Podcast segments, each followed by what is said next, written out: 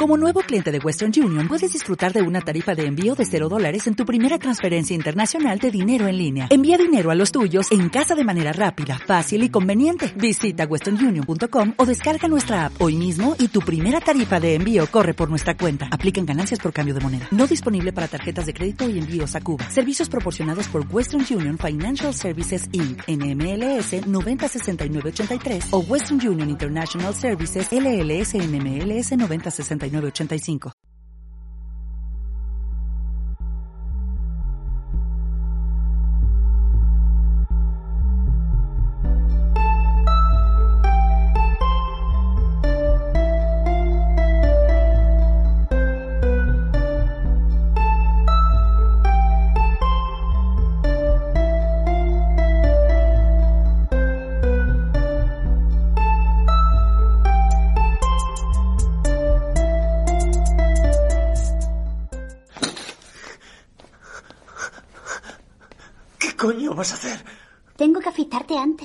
No puede haber vello en la zona de incisión.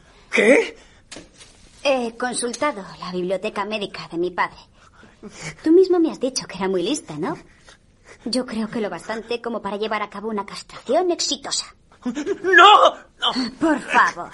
¡No! ¡No! Veo que esto aún no está insensibilizado del todo. ¿De qué hablamos mientras esperamos? Veamos.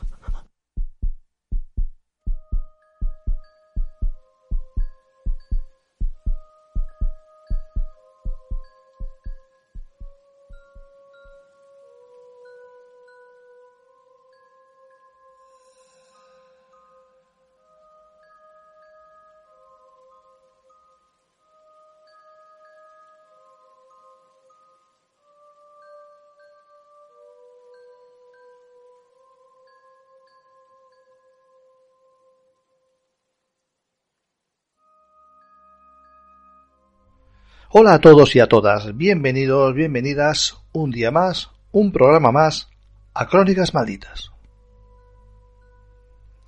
Hoy vamos a tener un programa un tanto peculiar. Vamos a dar unas pinceladas a un tema un tanto escabroso. Vamos a hablar de la emasculación, aunque más comúnmente se le conoce como castración. Esa cruel práctica que ha ido prácticamente de la mano del ser humano en la historia y se ha utilizado de distintas formas, muchas más de las que creemos. Aunque también hay casos, algunos de ellos muy conocidos, de cómo algunas mujeres en la actualidad, por despecho al sentirse engañadas o después de numerosos abusos, ha decidido cortar el problema de raíz, amputando el miembro viril a dependiendo el caso, sea su pareja o abusador. Estudios actuales aseguran que en todas las especies las hembras suelen vivir más tiempo que los machos. Evidentemente, el hombre no es una excepción, aunque también es cierto que, esa fecha es cada vez menor. Pero ese mismo estudio también asegura que los carneros castrados pueden llegar a vivir un 60% más de los que no lo están. Pero claro, igual después de pasar por una intervención de ese estilo, no sé yo si el vivir unos cuantos años más merecen la pena ese sacrificio. En fin, sea como fuere, estamos hablando de algo casi tan antiguo como nuestra civilización. La castración es una práctica salvaje que se remonta al año 5000 a.C. Se cree que por aquella época, cuando el hombre mutila los genitales de otro hombre por primera vez, da lugar al primer eunuco de la historia. Según el libro de José Antonio Díaz Eunucos, se supone que el origen de esta práctica comenzó en el momento en que el ser humano abandona la vida nómada y se hace sedentario, en el Neolítico y alrededor de la zona conocida como el Creciente Fértil, una zona bañada por los ríos Nilo, Jordán, Éufrates y Tigris, que ahora ocuparían países como Egipto, Israel, Palestina, Siria o Irak.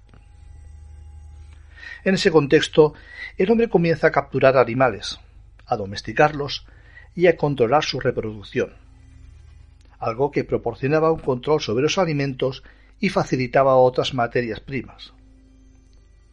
Para consolidar el dominio del hombre sobre sus bestias, se comienza a realizar actividades para reducir la agresividad de los animales.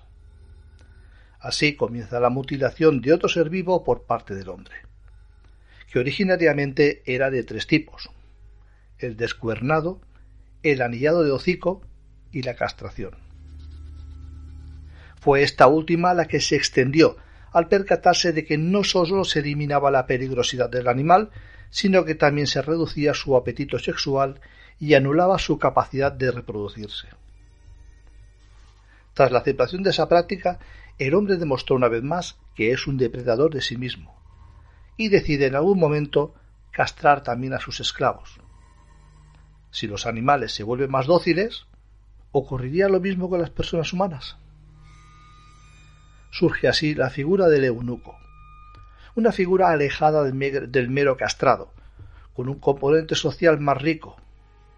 El eunuco comienza a convertirse en una persona de confianza de las altas esferas, en el protector del harén, en el mediador entre el rey y sus inferiores. En la antigüedad no resultaba inusual la poligamia y la práctica de la homosexualidad.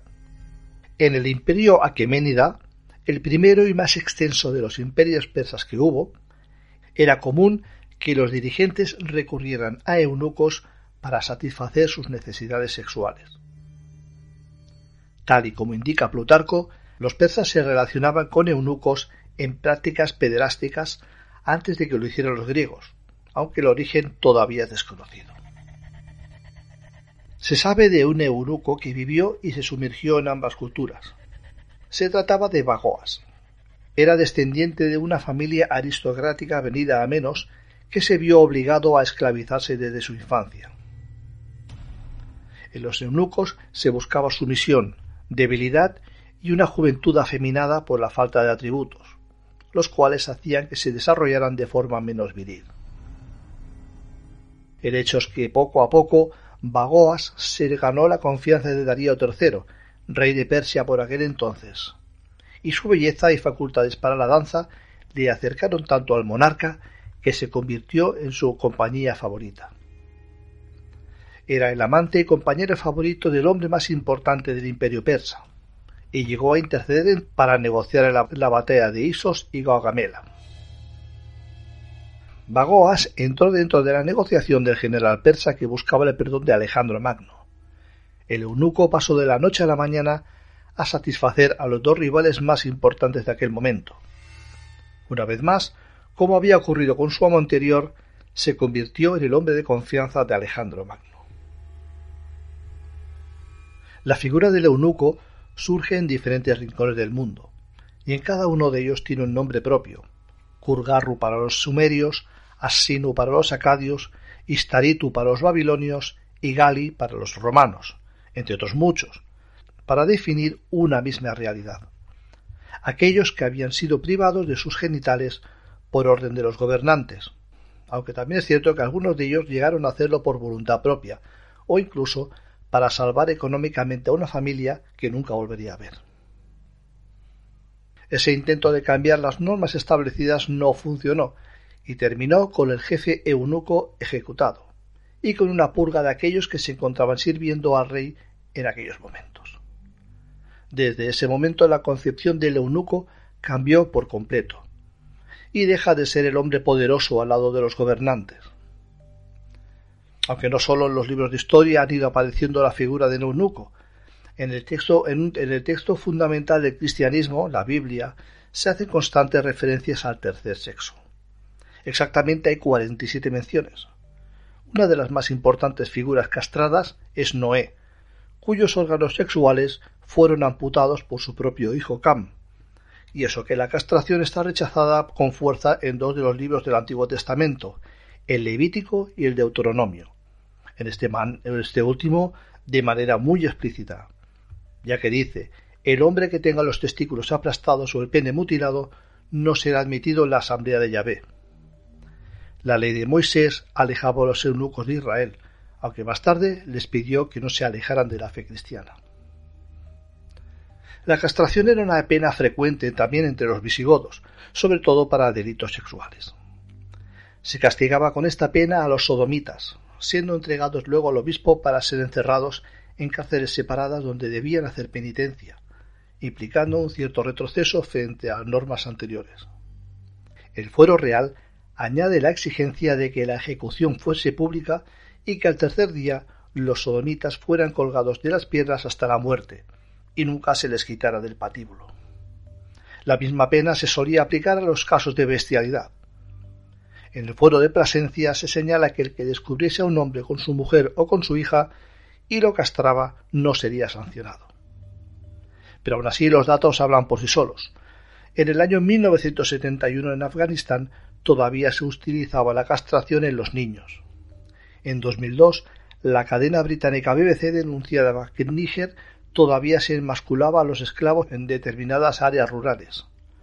En 2012 varias ONG denuncian la mutilación de los genitales de los albinos para ser utilizados como ingredientes en pócimas de brujería. Hablamos de países como Tanzania, Mali, Camerún.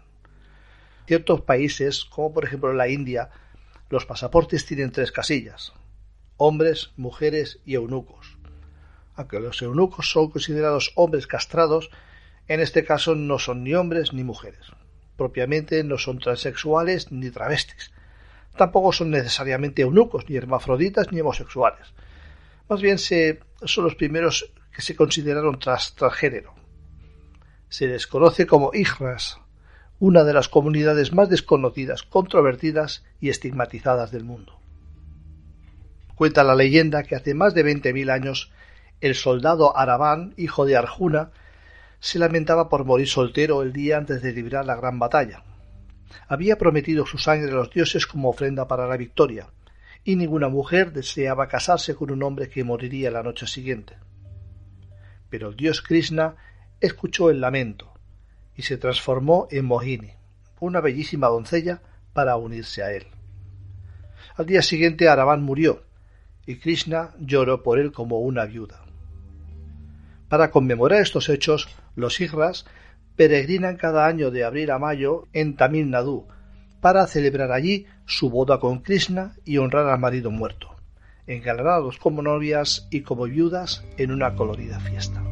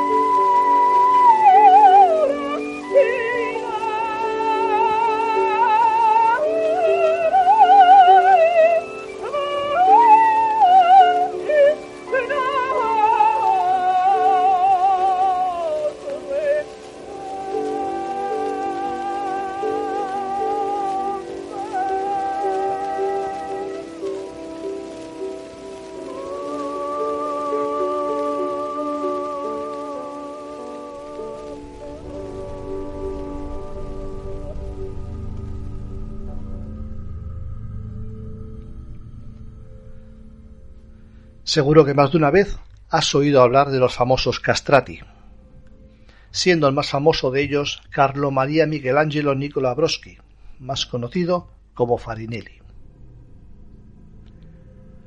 Hace un momento acabas de escuchar una grabación del último castrati vivo. Se trataba de Alessandro Moreschi. En pleno siglo XX, con la práctica de los castrati totalmente abolida, menos mal, este tipo de voz había caído en desuso. Y aunque quizás tengas alguna noción de quiénes eran, lo más probable es que desconozcas muchas cosas acerca de estos personajes tan singulares, muy apreciados por el público de la música barroca. En la actualidad los contratenores consiguen una voz muy aguda gracias a ejercitar solo una parte de las cuerdas vocales. Un castrato es un hombre que canta con registro de mujer, pero no lo hace de forma natural como ocurre con los contratenores actuales. Para conseguirlo han tenido que pasar por una intervención quirúrgica bastante monstruosa, la verdad. Esta operación se llama orquiectomía y suponía la amputación de los testículos con el fin de que no pudiesen producir hormonas sexuales masculinas, responsables, entre otras cosas, de la muda vocal que se opera en la adolescencia. Aunque en sentido estricto no era una castración de todo el aparato genital. ¿Cuál era el resultado musical de tan cuestionable intervención? Pues una voz espectacular, que mezclaba el colorido tímbrico masculino y femenino era una voz con una potencia propia de un hombre, pero que a la vez tenía una gran ligereza y capacidad para hacer agudos portentosos como una mujer. Esta voz híbrida era designada como celestial o angelical por el público de la época. Estas personas fueron muy populares en el barroco, especialmente en Italia, donde se exportaban al resto de Europa, excepto a Francia, que en plena época del racionalismo despreciaba tan aberrante práctica. Pero no creas que es cosa de un pasado muy remoto. Después del barroco, la voz del castrato desapareció de los escenarios, pero permaneció en las capillas interpretando música religiosa. Y el último de ellos, el que acabáis de escuchar, murió en 1922. No hace tanto. Aunque lo cierto es que ya en 1770 el Papa Clemente XIV había autorizado a las mujeres a cantar a la iglesia, prohibiendo así la castración porque ya no era necesaria. El caso es que, como habíamos dicho, en pleno siglo XX, con la práctica de los castrati totalmente abolida, afortunadamente, este tipo de voz ya había caído en desuso. Pero existía un tipo de emisión masculina, la del contratenor, y a principios de siglo esta no era demasiado popular y se encontraba reducida al ámbito religioso, en concreto a los coros de la Iglesia anglicana. Los contratenores son cantantes tenores por naturaleza que gracias a una técnica depuradísima consiguen alcanzar notas muy agudas dentro del espectro de la contraalto femenina. ¿Y cómo lo consiguen sin recurrir a esa odiosa operación practicada en siglos pasados? Pues gracias a trabajo vocal diario. El contratenor pone en práctica una técnica basada en la utilización de solo una parte de sus cuerdas vocales, para lograr el llamado sonido de cabeza. Este resultado sonoro es un timbre con poco vibrato cuya precisión está sujeta a muchas variaciones. Los contratenores son muy requeridos para interpretar repertorio de los siglos XVI y XVII. El primer contratenor famoso del siglo XX fue Alfred Deller. Como podemos observar en la historia, hay una amplia variedad de circunstancias en las que la castración era algo tradicional y tenía varios significados y propiedades y afortunadamente ya hace años que esa práctica cayó total desuso. Pero hay algunos casos en los que los celos o la violencia y abusos sexuales han dado paso a que algunas mujeres quieran tomarse la justicia por su mano.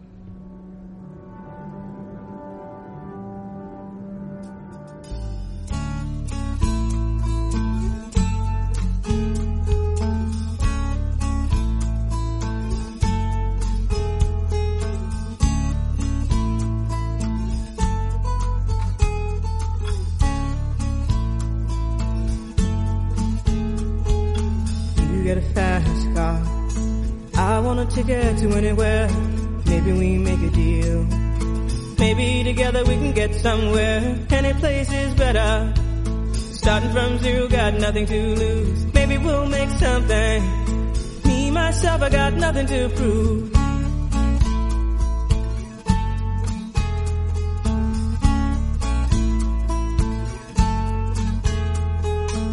You got a fast car. I got a plan to get us out of here. Been working at the convenience store. Managed to save just a little bit of money. Won't have to drive too far. Just cross the border and into the city. You and I can both get jobs and finally see what it means to be living.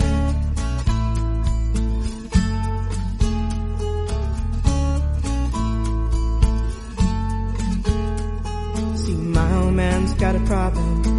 Yeah, but the bottle, that's the way it is. He says body's too old for working. His body's too young to look like his. My mama went off and left him. She wanted more from life than he could give. I said, somebody's got to take care of him. So I quit school and that's what I did.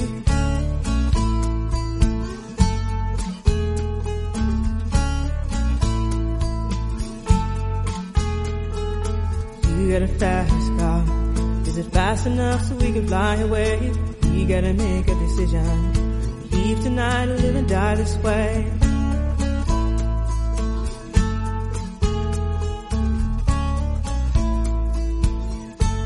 So I remember when we were driving, driving in your car.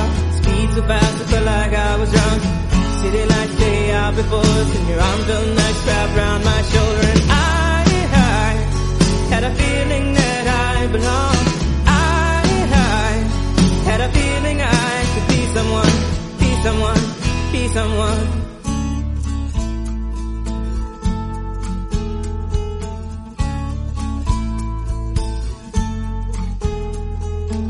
You got a fast car. We go cruise and entertain ourselves. Still ain't got a job. Now work in the market as a checkout girl. I know things will get better.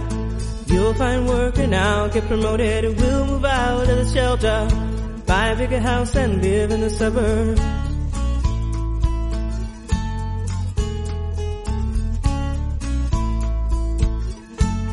I remember when we were driving, driving in your car. Speed so fast, it felt like I was drunk. City lights lay out before us, and your arm felt nice wrapped around my shoulder. And I, I had a feeling that I belonged. I, I had a feeling I could be someone,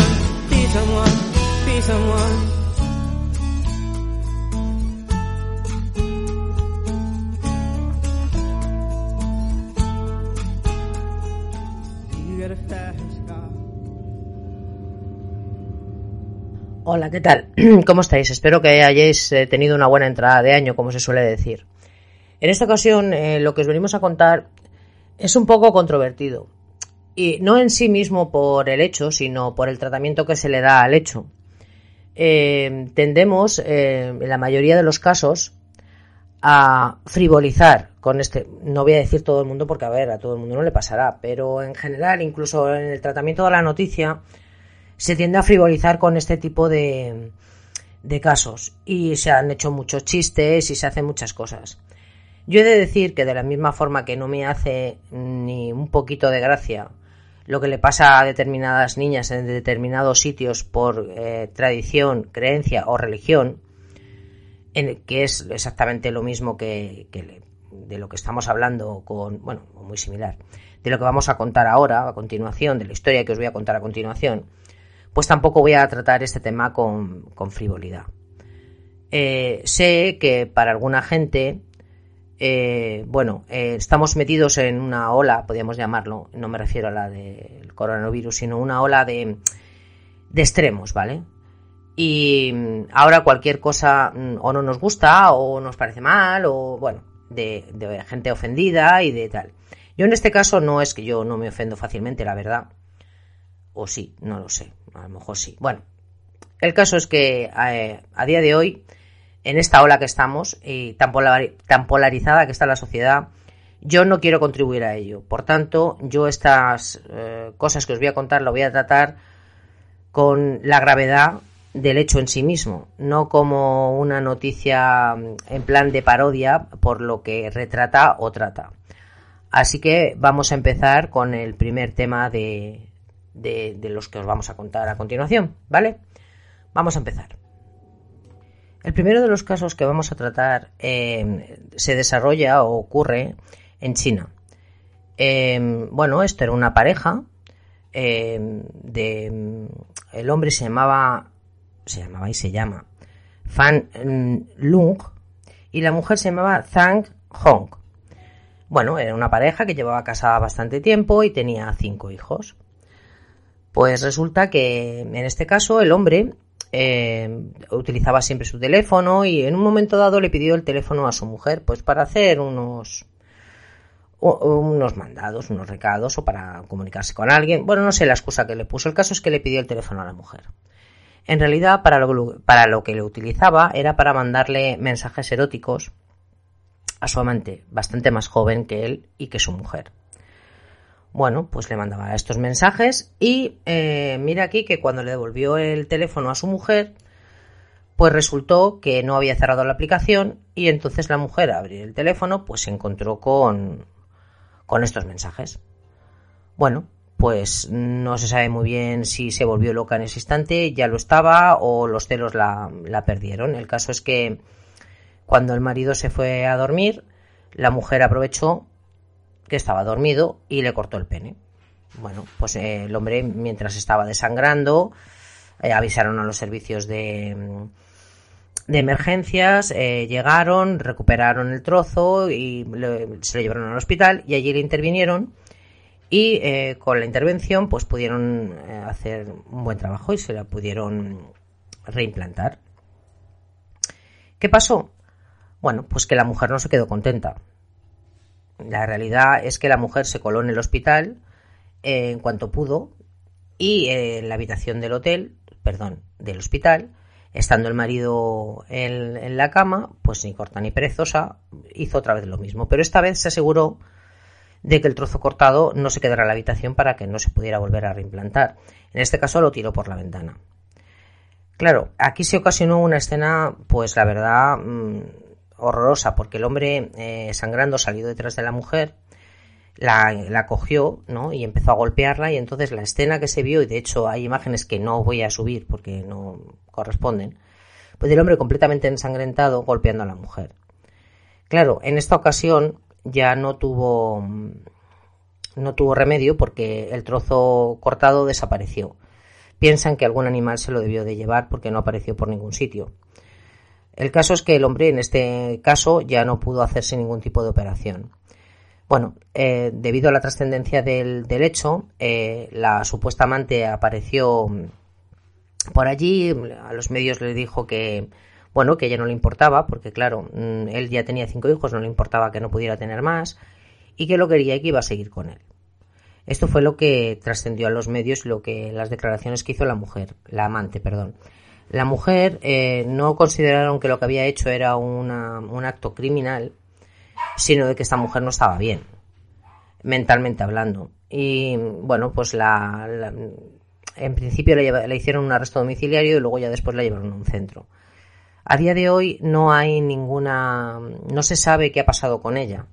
Sin embargo, sí hay una noticia que he podido ver en un periódico australiano, que ahora que está muy de moda Australia, pero es verdad, es un periódico australiano, en el que se comenta que a, al hombre, una productora de películas para adultos, le ha ofrecido eh, hacer una.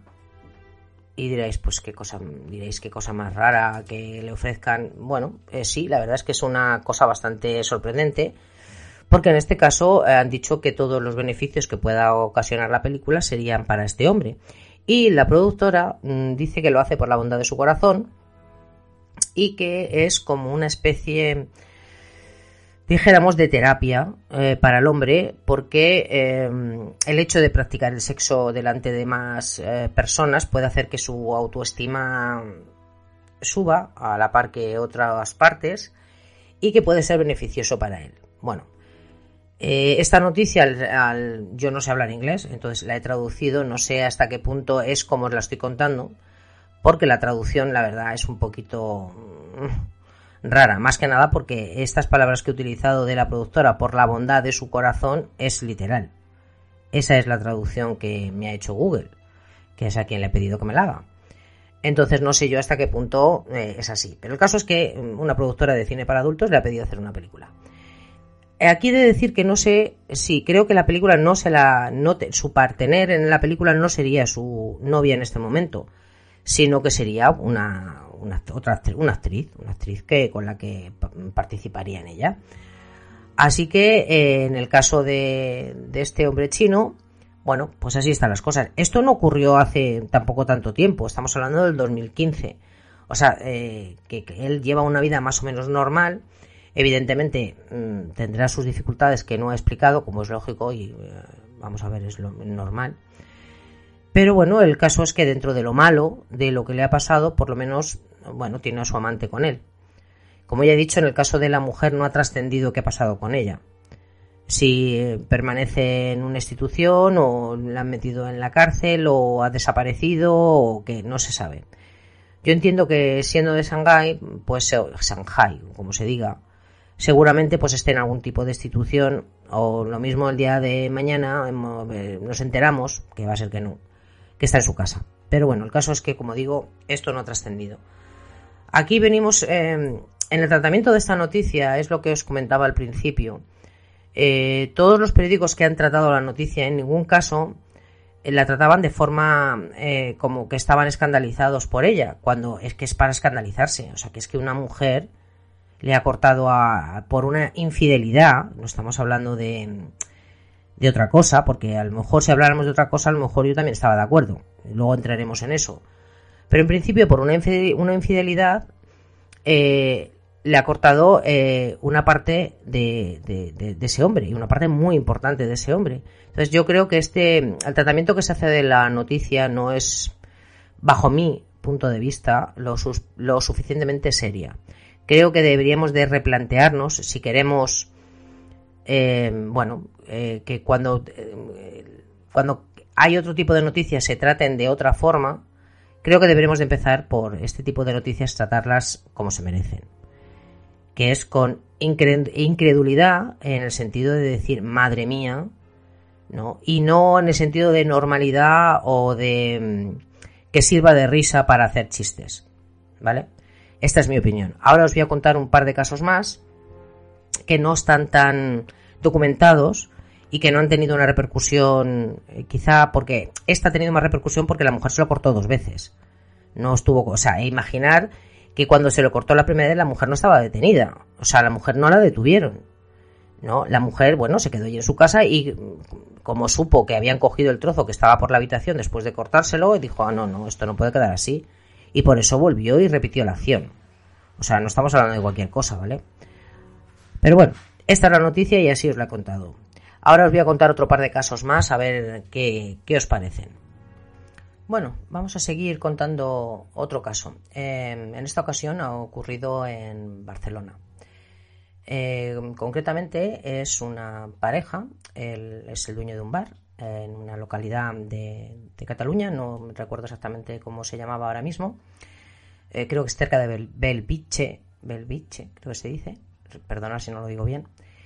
Y bueno, pues el hombre llegó a la comisaría sangrando y detrás de él eh, llegó la mujer diciendo que era su jefe y que, la había, que había abusado de ella varias veces y que en otro intento eh, la mujer le había cortado el pene con un cuchillo, que en ese momento estaban en el bar. Ella era la camarera y como digo que la había agredido más veces y bueno, harta de estas agresiones, pues en, una, en el último intento de este hombre, pues ella le cortó el pene.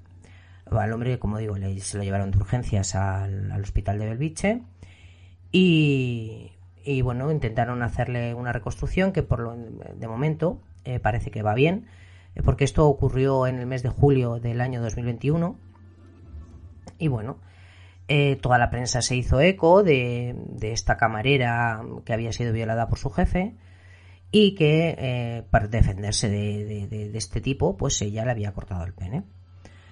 Bueno, eh, bueno, pues eh, lo que digo, todas las redes se hicieron eco, mm, en la televisión pública salió la noticia mm, riéndose de este hombre, diciendo la mujer eh, que había, o sea, una periodista dijo que esta mujer había cortado por lo sano, ya me entendéis.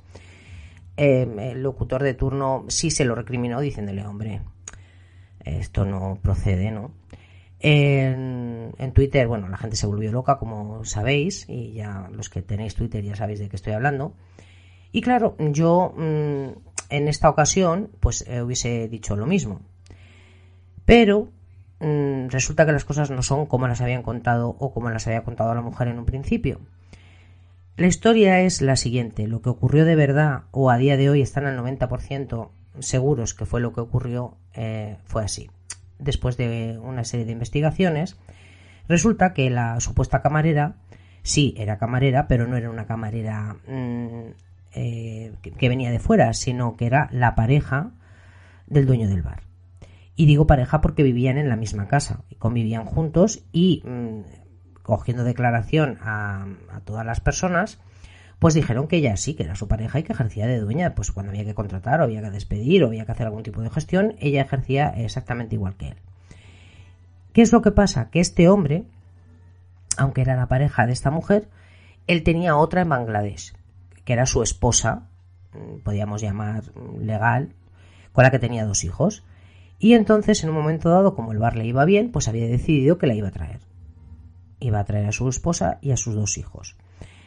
Esa noche en la que ocurrieron los hechos en la que esta mujer mmm, le amputó el pene a este hombre y luego lo acusó de violación, pues este hombre había mantenido una videollamada con su esposa diciéndole que sí, que iban a traer, la que iba a traer, que iban a venir los niños y tal. Y esta chica, bueno, pues no le debió de gustar y bueno, pues en un momento dado, cuando iban a mantener relaciones consentidas, ella decidió que era el momento de actuar y le cortó el pene. Bueno, esta es, eh, son los hechos reales. Lo que, lo que surgió de la primera declaración, que era mentira, fue, pues como digo, una riada de comentarios en todos los medios de comunicación, eh, públicos y privados, otra riada en Twitter, todas las voces feministas diciendo lo bien que lo había hecho, que bien está, aplaudiendo. Que digo, si hubiesen sido, como ella lo contaba, que es que ella era una camarera que iba a trabajar y su jefe la había violado varias veces y que lo volvió a intentar y ya harta de esa situación ella había se había defendido de esta manera, bueno, pues yo a lo mejor también lo hubiese aplaudido. Pero como digo, no es el caso. Una vez que se supo lo que había pasado realmente, porque esta mujer está detenida y no solo está detenida, está en prisión por, por acusada de bastantes delitos, nadie con excepción de un periódico, en este caso La Vanguardia hay que decirlo, cuando lo hacen bien, lo hacen bien, sí rectificó la información, o más que rectificar, la actualizó. El resto de personas que públicamente habían denostado a este hombre diciéndole que le estaba bien empleado, que todo era fantástico, que qué bien que le había pasado y demás, en ningún caso retrocedieron y dijeron, hombre, no, mira, que es que este hombre no era lo que esta mujer le acosaba, era otra cosa. ¿Vale? Entonces, eh, a esto me refería al principio, con que no tratamos mm, este tipo de noticias con la seriedad mm, que se deberían de tratar. Porque yo he visto una intervención de una locutora de la cadena SER llamada Enar Hernández, Enar sin H creo, Enar con H, no, no recuerdo muy bien, eh, que bueno, una vez que sabes la verdad, o sin saber la verdad puedes decir, eh, está más o menos bien, pero una vez que sabes la verdad, hombre, por lo menos rectifica más que nada porque te han oído miles de personas. Rectifica, ¿vale? Eh, como digo, la mujer está detenida. Eh, el hombre sigue en el hospital. Eh, parece ser que, que, le han reconstruido.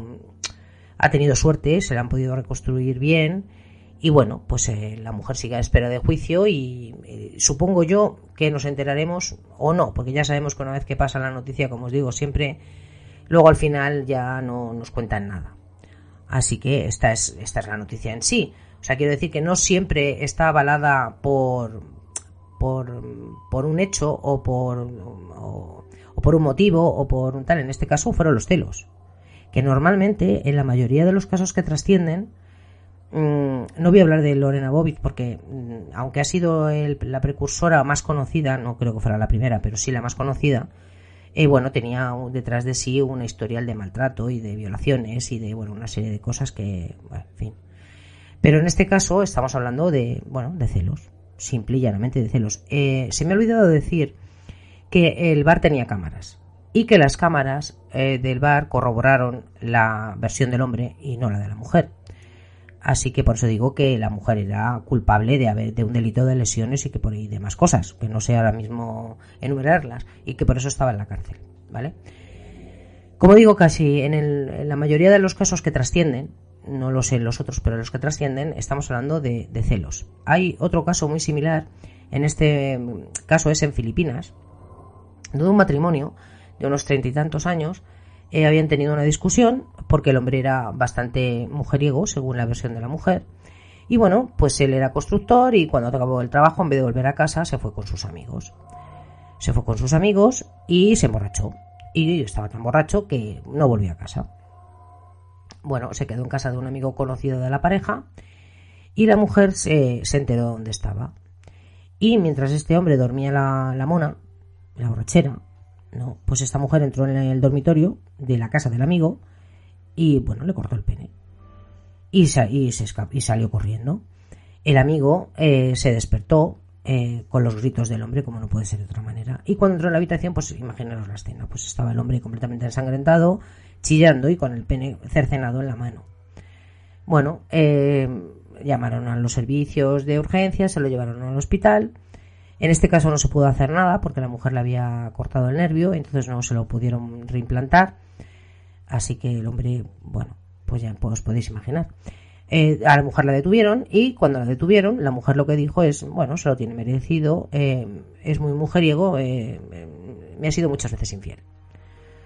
Bueno, no sé vosotros lo que pensáis al respecto, ya lo hemos hablado a lo largo de, de este audio, pero es que, de verdad, no se puede justificar ni se pueden hacer bromas de una cosa así. Bueno, es que me ha sido infiel y es que le cortó el pene. Venga ya, hombre, por favor, un poquito de, seriedad con respecto a, las noticias y a, las cosas que pasan. Es que, de verdad, eh, estas noticias se leen en periódicos serios. Bueno, si los periódicos hoy en día pueden ser serios, que podemos hablarlo también. Pero bueno, ya me entendéis lo que quiero decir. Y es que se tratan con sorna, no se tratan de forma seria. Y no me parece de recibo, sinceramente. Así que nada, bueno, estas son las historias que yo os puedo aportar. Eh, no sé si he dicho que esto último ocurrió en Filipinas. Si no lo he dicho, os lo digo ahora. Como decía, estas son las historias que yo os puedo aportar eh, con respecto a este tema. Espero que os hayan gustado. Que no entretenido, ya sé que entretenido no es la palabra. Pero bueno, que por lo menos os hayan gustado y en algunos casos os hagan reflexionar. Eh, cuando, como ya digo, nos reímos de este tipo de noticias. ¿Vale? Bueno, pues nada más.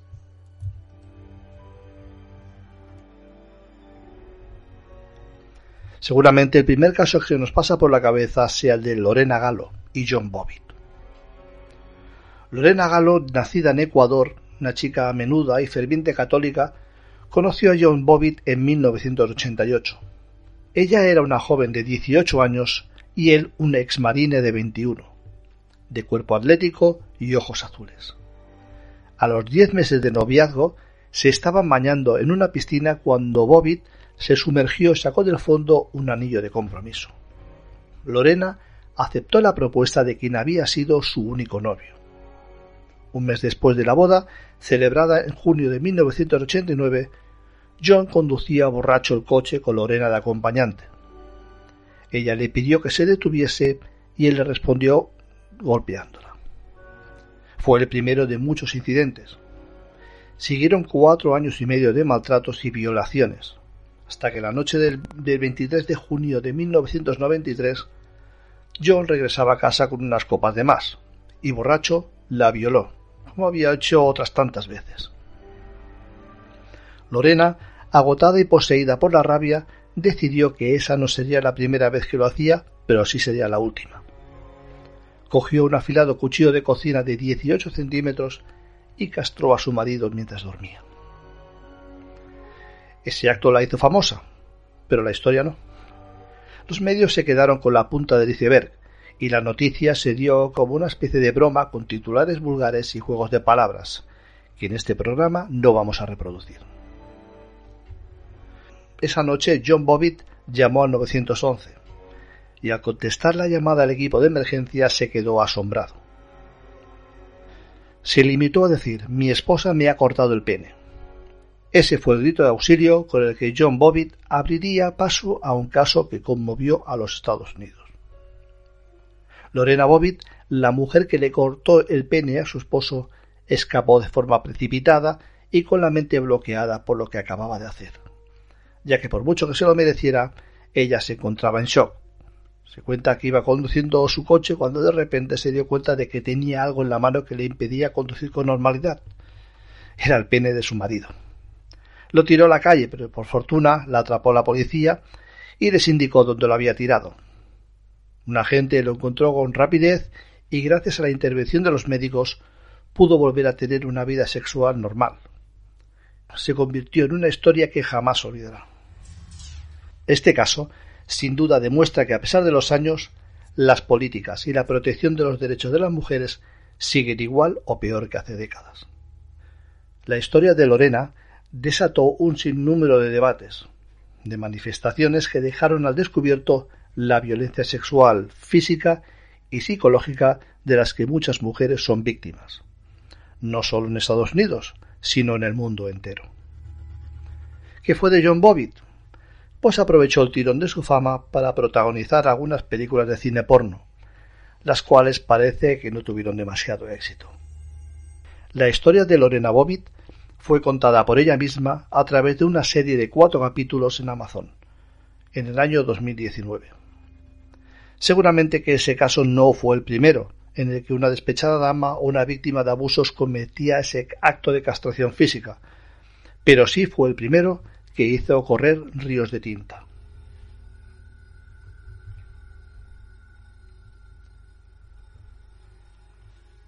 Catherine Q. Becker una mujer del sur de California drogó a su marido, le cortó el pene y luego lo arrojó a la trituradora del fregadero, por razones que aún se desconocen. Según se informara la prensa en su momento, al ser detenida, la mujer de 48 años solo dijo que su marido de 51 se lo merecía. Los hechos ocurrieron en el año 2011, cuando Becker vertió una sustancia en la comida de su víctima para drogarlo, dormirlo y así poder efectuar esa trágica acción. Cuando despertó el hombre se vio atado a la cama y su esposa le estaba quitando la ropa. Según agrega el informe policial, la sospechosa agarró el pene de la víctima y lo cortó. En ese momento el matrimonio estaba en proceso de divorcio. En este caso fue extremadamente cruel, ya que no solo le cercenó el pene, sino que para evitar que su marido le fuera reimplantado su miembro viril a través de una operación, se presume que Becker arrojó el pene a la trituradora del fregadero y lo puso en marcha.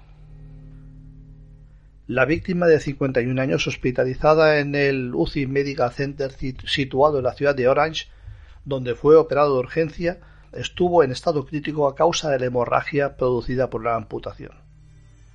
Becker fue acusado de tortura, mutilación con agravante, secuestro, asalto con un arma mortal, abuso doméstico y la administración de una droga para cometer el delito.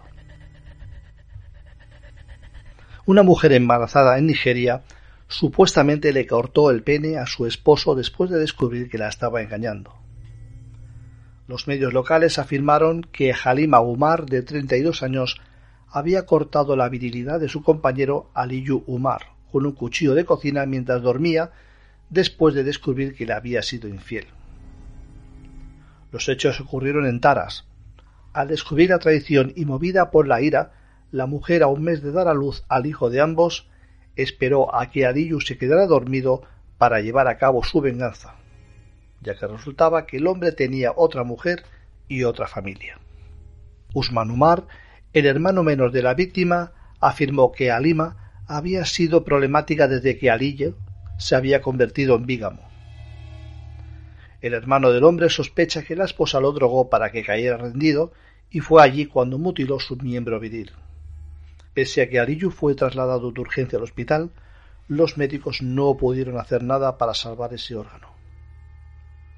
El hombre que podía haberse desangrado de no haber acudido al centro médico de inmediato se recuperó mientras asimilaba que su pene no podía ser recolocado debido a las heridas sufridas.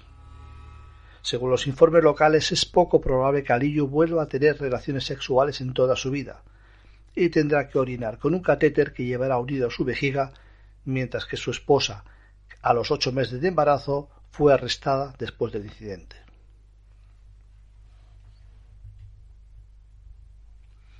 Una mujer de 42 años, identificada como María Julia Muñoz Huamán, fue detenida por la policía de Perú después de cortarle el pene a su pareja, Ramón Celestino Arias Apaigo, de 50 años, en venganza por una infidelidad.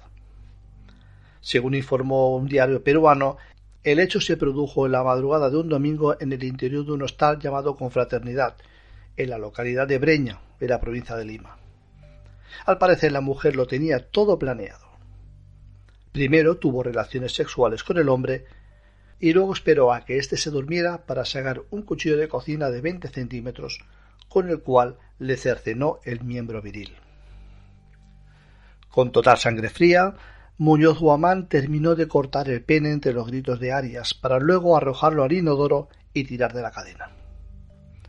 Alertados por los gritos de la víctima, los trabajadores del hostal llamaron a los bomberos y a la policía. Ramón Arias fue conducido al hospital Arzobispo Loaiza, donde los médicos explicaron que iba a ser imposible reimplantarle el pene, dado que éste se había perdido. Solo lograron estabilizarlo. En tanto, la atacante fue arrestada confesando su culpabilidad y relatando sin remordimiento cómo realizó la amputación. Familiares de Arias indicaron que el hombre ya había terminado hace tiempo con la relación sentimental, pero que ella no aceptaba esa decisión, por lo cual constantemente lo buscaba y le pedía que volvieran a estar juntos.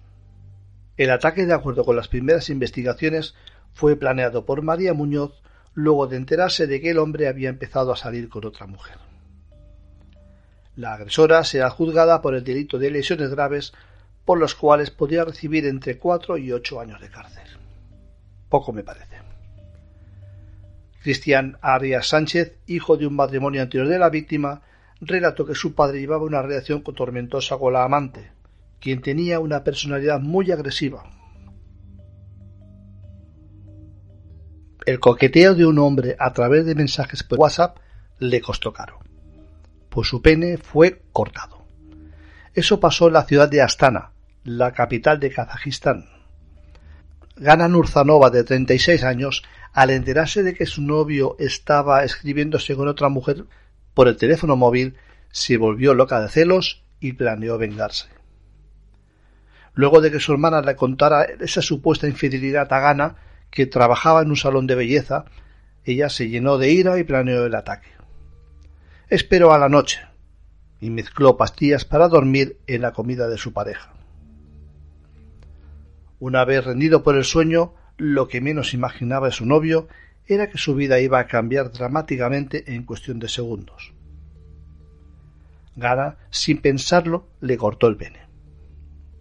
La mujer, luego de mutilar el miembro viril de su pareja y al ver la sangre, lo llevó a urgencias del hospital más cercano de esa ciudad. Pero a pesar de los intentos de los médicos, el joven no tuvo suerte, y su miembro no pudo ser reimplantado, según los expertos, por el daño causado. Gana, según afirma el diario londinense Daily Mail, se enfrenta a cargos no especificados en los informes locales y una sentencia de entre tres y seis años de cárcel si es condenado. Una mujer ucraniana mató a su marido en el norte del país el pasado 23 de agosto. Primero lo estranguló y después lo decapitó para después cercenarle el pene y dárselo de comer a los perros. La policía asegura que la esposa había sufrido abusos durante años y que no había otra forma de ponerle fin a aquella situación. La sospechosa, identificada con el nombre de María, atacó a su esposo en su habitación mientras éste dormía, después de volver a casa del trabajo. Lo estranguló con sus propias manos y después agarró una hacha para cortarle la cabeza, según el relato policial. Ya después de eso, según apuntan los medios locales, la mujer cogió un cuchillo de cocina y cortó los genitales del hombre para, como hemos dicho, dárselo de comer a los perros. Posteriormente trató de cortar el cuerpo en trozos, pero finalmente se arrepintió y salió corriendo al exterior de la casa, donde le confesó a una vecina lo que había hecho. Aunque inicialmente la vecina no la creyó, tenía las manos y los pies y la ropa manchados de sangre, así que entró en la casa y comprobó que no estaba mintiendo. Según afirmaba la vecina, cuando entró y vio el cuerpo mutilado y las sábanas perdidas de sangre, se quedó estupefacta. Entonces le preguntó dónde estaba la cabeza y le contestó que de todo un saco. Fue entonces cuando llamó a la policía y la asesina confesó de nuevo ante las autoridades antes de ser arrestada. El portavoz de la policía, Vadim Artyukchovik, habló ante los medios y explicó que era la única salida que vio la mujer para librarse de los abusos de su marido. De hecho, los vecinos habían presenciado algunas escenas en las que él la golpeaba y la llegaba a perseguir con un hacha. La asesina, de ser declarada culpable, se puede enfrentar a una pena de 15 años de prisión. En noviembre de 2017, con una tijera de podar, Brenda Baratini agredió a Sergio F. en el apartamento de él. En ese momento ella tenía 26 años y él 40. Según publicó el diario cordobés La Voz, la joven que es arquitecta le seccionó el 90% del pene e hirió los testículos de la víctima. Enseguida se entregó ante la policía y fue detenida. Cumplió prisión preventiva que la Fiscalía actuante dictó para asegurar su participación en el proceso judicial y por el pronóstico de penas elevadas. El ataque de Baretini a Sergio F. se hizo público rápidamente. Se filtraron fotos de la víctima mientras intentaba contener el caudal de sangre que perdía. Y se filtraron también imágenes de las intervenciones quirúrgicas a las que debió ser sometido de urgencia. En una entrevista que ella dio al diario La Voz, dijo que para que yo reaccionara de esa manera me generó un daño muy grande, un golpe muy grave. A mí me generó un daño psicológico muy grande, vulnerando mi intimidad, y eso no se hace, ni a una mujer, ni a un hombre, ni a nadie. Según ella mismo decía, respondió quizá no de una manera correcta, pero respondió y agregó que no lo volvería a hacer. No, porque la violencia no se puede pagar con violencia. También fue consultada por el diario cordobés sobre si el agredido había difundido un vídeo íntimo suyo, a lo que Baratini respondió que él ha reconocido que había un vídeo y que lo pasó, aunque en un primer momento la acusada sostuvo que había sido víctima de abuso sexual. Luego ya no volvió a insistir sobre esa hipótesis. En este caso, la castración no fue efectuada por ningún instrumento afilado. Una mujer de 33 años confesó haberle destrozado el pene a su novio, tras un ataque de celos, ya que encontró mensajes con sospechas de que su novio la engañaba. Enfadada, esa mujer descubrió que era su mejor amiga, con la que la estaba engañando, por lo que decidió tomar venganza. Tras una noche de fiesta y alcohol, la mujer identificada como Esperanza Gómez de 33 años cogió un cuchillo y amenazó a su novio con asesinarlo, acusándolo de querer tener relaciones sexuales con su mejor amiga. El caso es que la mujer sedujo a su novio y en pleno acto sexual le mordió el pene en diferentes ocasiones con la ingestión de cortárselo. Los gritos del hombre alertaron a los vecinos, quienes quienes llamaron a la puerta del apartamento. Sin embargo, tras no recibir ninguna respuesta, dieron aviso a las autoridades. Oficiales de Miami llegaron al lugar de los hechos en donde se encontraron con el hombre desangrándose, por lo que llamaron a los números de emergencias para solicitar refuerzos. El hombre fue atendido por elementos de paramédicos quienes aseguraron que tenía el pene completamente destrozado a causa de las mordeduras que recibió por parte de su novia. En tanto la mujer fue llevada a prisión acusado de asalto agravado con un arma mortal y agresión hacia su novio. La agresora tendrá que pagar una fianza de 6.500 dólares y tendrá totalmente prohibido acercarse de nuevo a su víctima. Este último caso que os vamos a comentar no conocemos el nombre de ninguno de los protagonistas del siguiente suceso, aunque quizás sea uno de los más escabrosos unos hombres procedentes del norte de Brasil se tomaron la justicia por su mano cuando un, hombre de 36 años intentó violar a una joven en el municipio de Olos d'Agua. Entonces el novio de la mujer atacada, de veinte años, junto con su primo, llevaron al agresor sexual hacia un campo, lugar en el cual le cortaron el pene, los testículos, con la intención de dárselo de comida a los cerdos. El agresor sexual trató de violar a la joven que afortunadamente pues, pudo librarse de este hombre y escapar. Este estaba en estado ebrio y se fue tambaleando hacia su casa, lugar en el cual se durmió. El caso es que tras conocer el suceso, el novio y el primo, llenos de ira y frustración por lo que había sucedido, pidieron al tío de la víctima que se uniera a ellos para planear una venganza, y fueron tras el agresor. La venganza se llevó a cabo en un campo de caña de azúcar próximo, lugar en el cual se hallaba un grupo de cerdos que iban a ser castrados. Tras llegar el presunto agresor sexual al sitio, los dos hombres lo golpearon hasta dejarlo inconsciente para luego cortarle los genitales y el pene. El hombre mutilado fue hasta su domicilio a la vez que sangraba de forma abundante. La asistencia sanitaria al llegar allí logró contener la hemorragia antes de llevarlo al hospital municipal Dr. Alves de Bocaiba. Los médicos no consiguieron salvarle el pene y los genitales debido a que estos se habían supuestamente lanzado a los cerdos. No obstante, la policía rastreó la zona sin éxito. A pesar de ello, los sanitarios lograron reconstruir su tracto urinario para que pudiera hacer sus necesidades. Uno de los cirujanos, Felipe Lobo, declaró que la situación era como salida de una escena de una novela de Dante.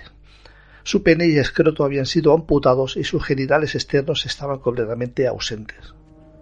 Los sospechosos ya han sido detenidos, mientras que el hombre mutilado no podrá ser acusado de intento de violación, ya que no se ha presentado ninguna denuncia.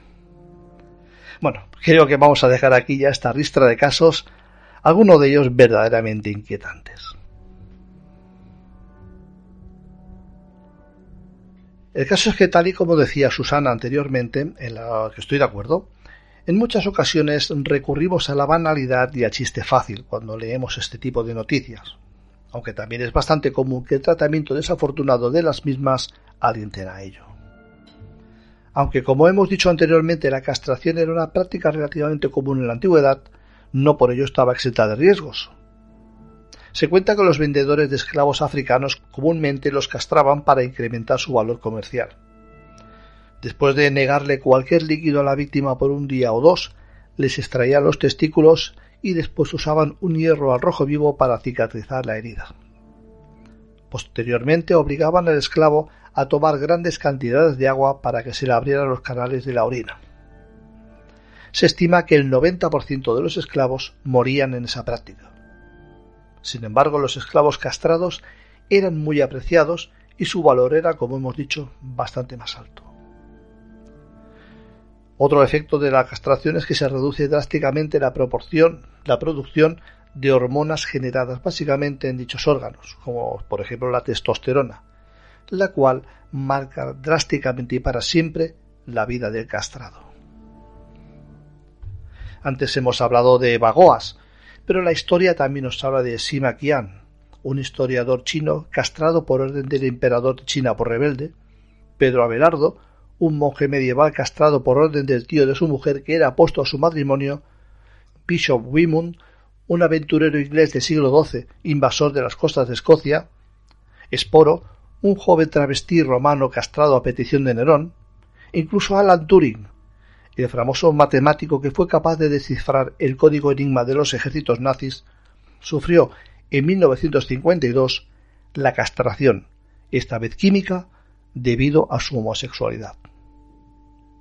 Aunque aún nos queda mucho camino por recorrer, la castración química es la única que hoy se aplica a ciertos pederastas y a algunos violadores reincidentes, que son sumamente peligrosos, tanto que incluso algunos de ellos, conscientes del mal que provocan, piden que se les aplique para así reducir la libido drásticamente, una de las principales consecuencias de la castración y así poder eliminar o reducir el impulso sexual.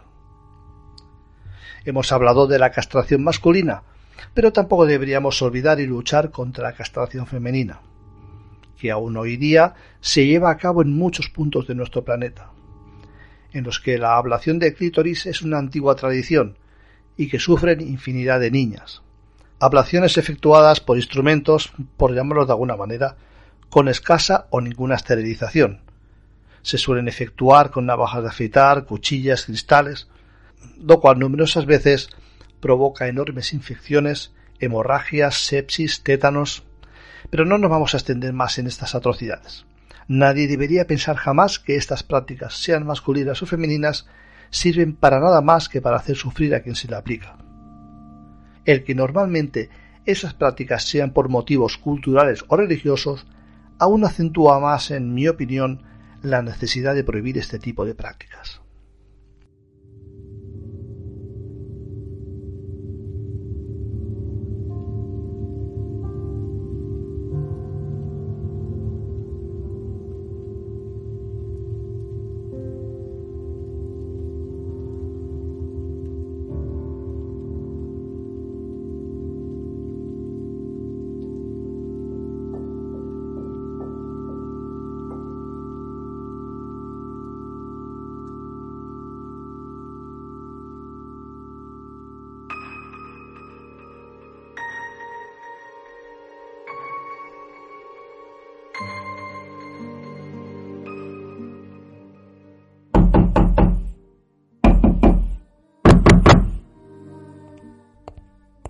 Si te gusta el misterio y te apasionan las conspiraciones, abre la puerta a Crónicas Herméticas, un podcast que no te dejará indiferente.